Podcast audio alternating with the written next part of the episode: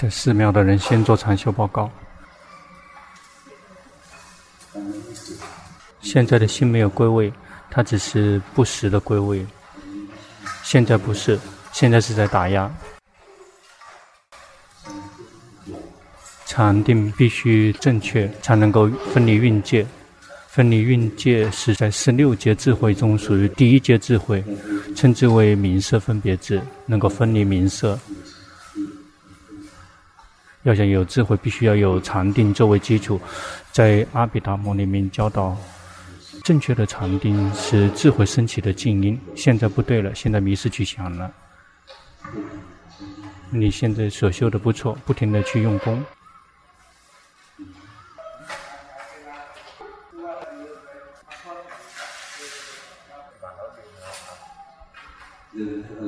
忘了就忘了。要去不停的觉知当下，身体坐，身体行，身体坐，身体卧，不停的觉知，身体呼气，身体吸气去觉知。你的训练不错，而不是说全部都忘了。努力的去觉知，轻松自在的去觉知，不停的去读自己的心。如果读不了自己的心，就去读身体，看到身体呼吸，看到身体行住坐卧。如果能够观心，就会去观心苦心乐，心不苦不乐，去比较轻松自在的去观，常常的去观，别跳进去观。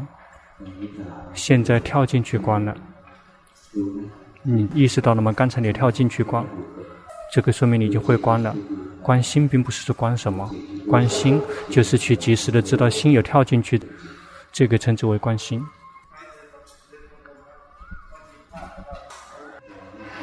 如果拉就不对，如果拉就会憋闷，去继续用功已经可以了。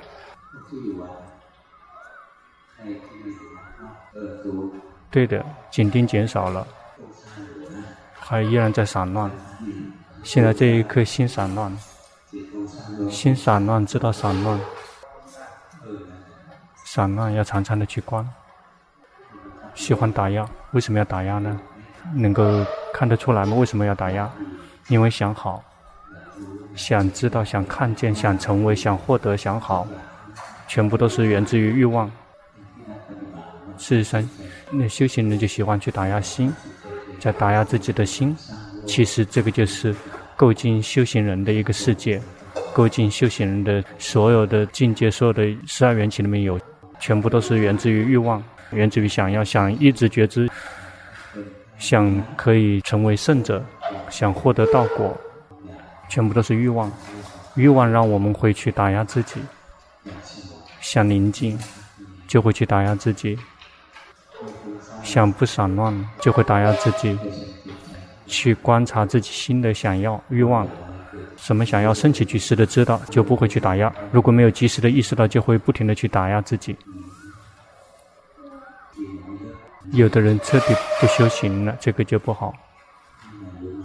年纪越大，修行越难。还很年轻的时候，身体还很健康，大脑还很清醒。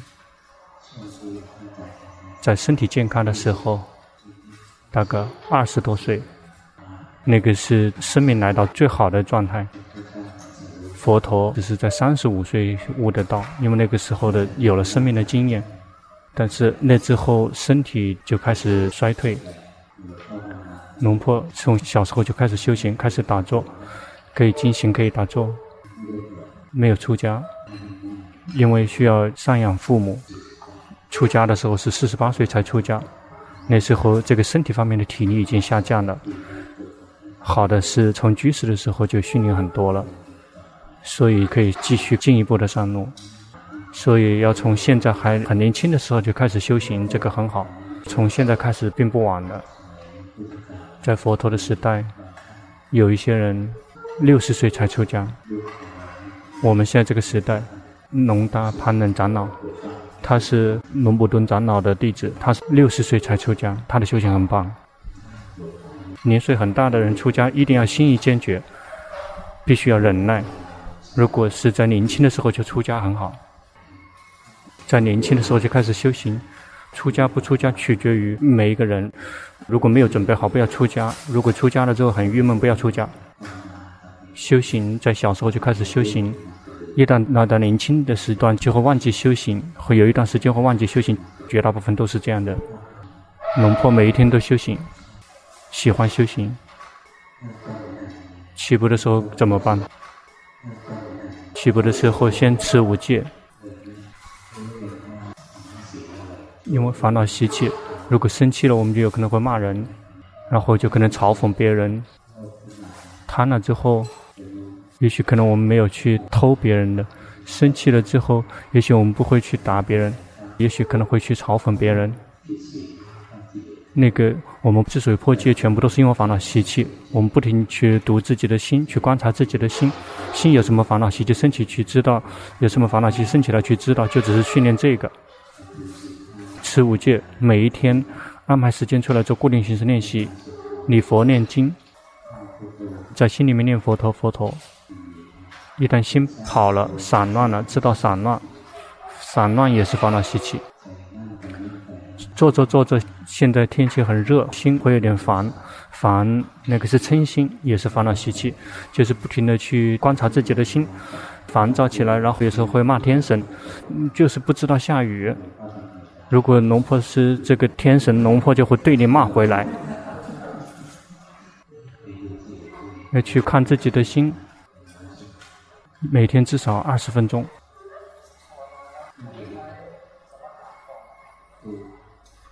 对的，心没有力量，就吸佛呼陀。很快有了力量，就去开发智慧。没有力量是无法真的开发智慧的。心必须先要有力量。他们拼命的在做广告，说龙婆不讲法，但是还是有人会来。这个也没有在讲法，这个是跟大家做一些互动而已。基金会禁止龙婆讲法，因为来的人太多。龙婆并没有给大家准备，所以大家每一个人必须要对自己负责，对整个团体负责。如果谁是从国外来的，别在最开始的十四天来到龙婆的寺庙。如果把这个病毒来到龙坡这边传染，这个业报很重的，因为来龙坡的寺庙的人都是修行的人。如果我们把病毒传给别人，我们就修行不了，这个业报很重。以前跟高僧大德他们在一起，他们说了又说，提醒了又提醒，包括在寺庙里面进行的时候，在说话的时候，在走路的时候，一定要轻声。比如我们在寺庙里面，我说话声音很大，高僧大德马上就会训斥了。这个也许别人正在打坐进行，如果你让别人的心从禅定里面退出来，这个恶业很重的。他说，那如果让别人的禅定坏掉的话，这个恶业很重，这个要还债的时候还得很重的。在我们自己修行的时候，我们的心要升起道果的时候，就会有别人来干扰我们，就会有一些东西来干扰我们，我们就会抵达不了。因此，谁刚该从国外来的，在十五天之内不要进到寺庙，以后才再慢慢来。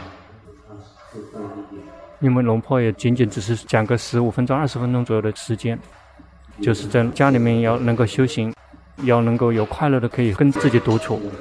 我们要想有快乐的跟自己独处，方法就是不用离开家，就是跟禅定在一起，就像龙婆教出家师父一样的。龙婆的出家师父并没有离开寺庙，除了托钵的时候。其他时间都没有去哪里，就只是在寺庙里面，一定要有快乐的可以待在寺庙。因为我们有快乐之后，我们一般有世间的快乐，看到这个、听到那个有快乐，闻到、吃到、尝到会有这样的快乐。那种快乐是仰赖于色、声、香、味、触这样的快乐，称之为这个五欲之乐。世间的人只认识这一点而已。有更超越这个的快乐，比如那些从国外来的人，在家里面他们受不了，他们特别痒，这个外面去吃点心，结果导致别人店里面都倒闭了。如果让别人事业倒闭，接下来自己赚钱就很困难，因为恶业真的存在。那个出去只是迎合自己的欲望，享有快乐，那个称之为五欲之乐。如果我们训练修行，我们就待在家里面，呼吸觉知，轻松自在的去觉知，吸佛呼陀，不停的去训练修行。早期的时候心会散乱，窍门在于我们别想要让它宁静。如果想要它宁静，它就永远不会宁静，因为想要是烦恼习气是欲望，欲望就会驱动让心挣扎。因此我们吸佛呼陀。宁静也随他去，不宁静也随他去。每一天都训练，很快他会自己宁静的。一旦我们抵达禅定的快乐之后，我们就会知道五欲的快乐，那个根本比不过宁静的快乐。宁静的快乐超越五欲的快乐，是完全无法相提并论。五欲的快乐是很燥热的快乐，就像那些人去看那些演唱会，参加那些大型的节日活动。那种快乐非常的肤浅，非常低俗，根本没有名副其实。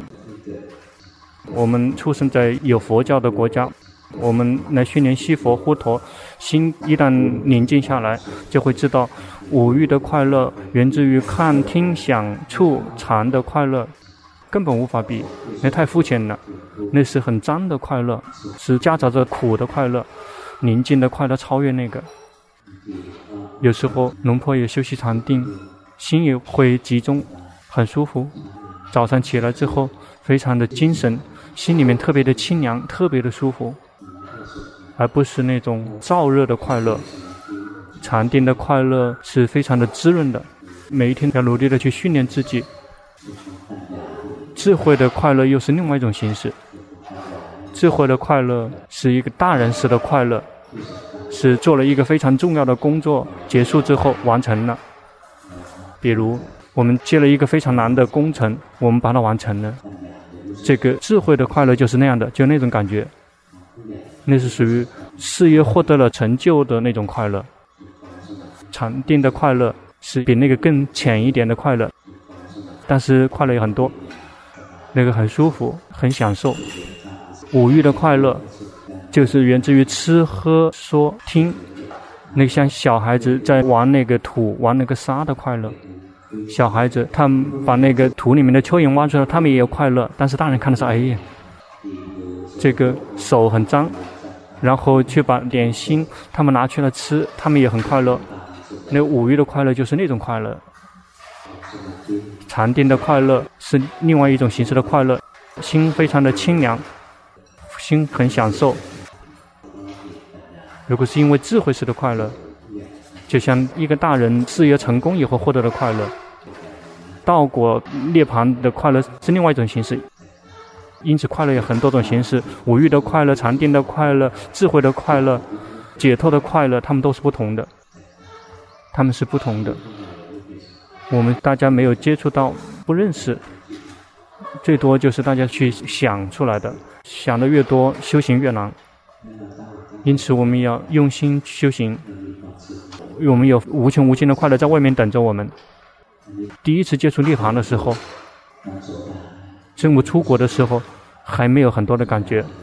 出国、二国、三国的时候，接触到涅槃的时候的时间是非常短的。这个圣道一一瞬间，这个圣果是两三个瞬间。因此，对于涅槃的那个还不是很娴熟。在出国、二国、三国的圣者。他们在修习禅定、抵达涅槃的时候，必须要仰赖于毗婆舍那的修行来帮忙。观身，放下身；观心，放下心，然后才抵达涅槃。但是如果来到苦的终点之后，已经彻底来到终点了之后，轮回就在我们的胸口，就在我们的眼前会坍塌，心就会彻底的接触了涅槃。那种快乐是几乎要死的快乐，那种是太快乐了，世间的快乐完全无法比。涅槃的快乐是几乎快要死的快乐，这个人类的色身几乎是承受不了。一般来讲要去出家，如果活在这个世间活不下去，因为世间太脏了。到了苦的终点之后，应该出家，因为那是最快乐的，而不是说涅槃是很危险的事物。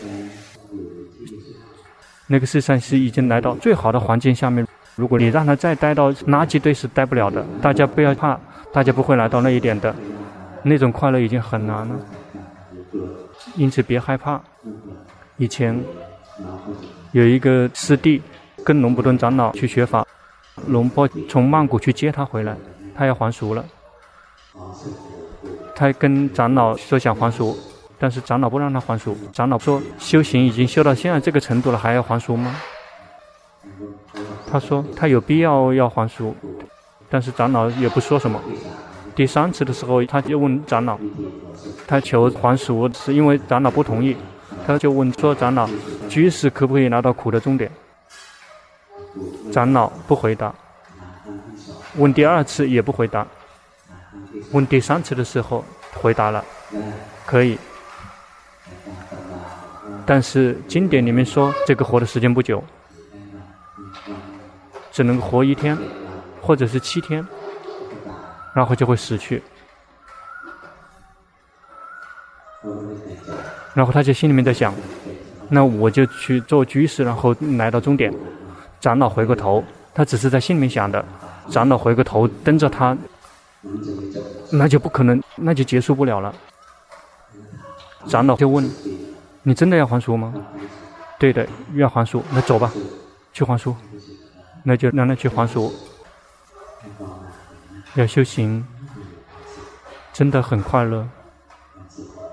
世间的快乐非常的肤浅，根本不细腻。在法上面的快乐是无穷无尽的。无穷无尽的，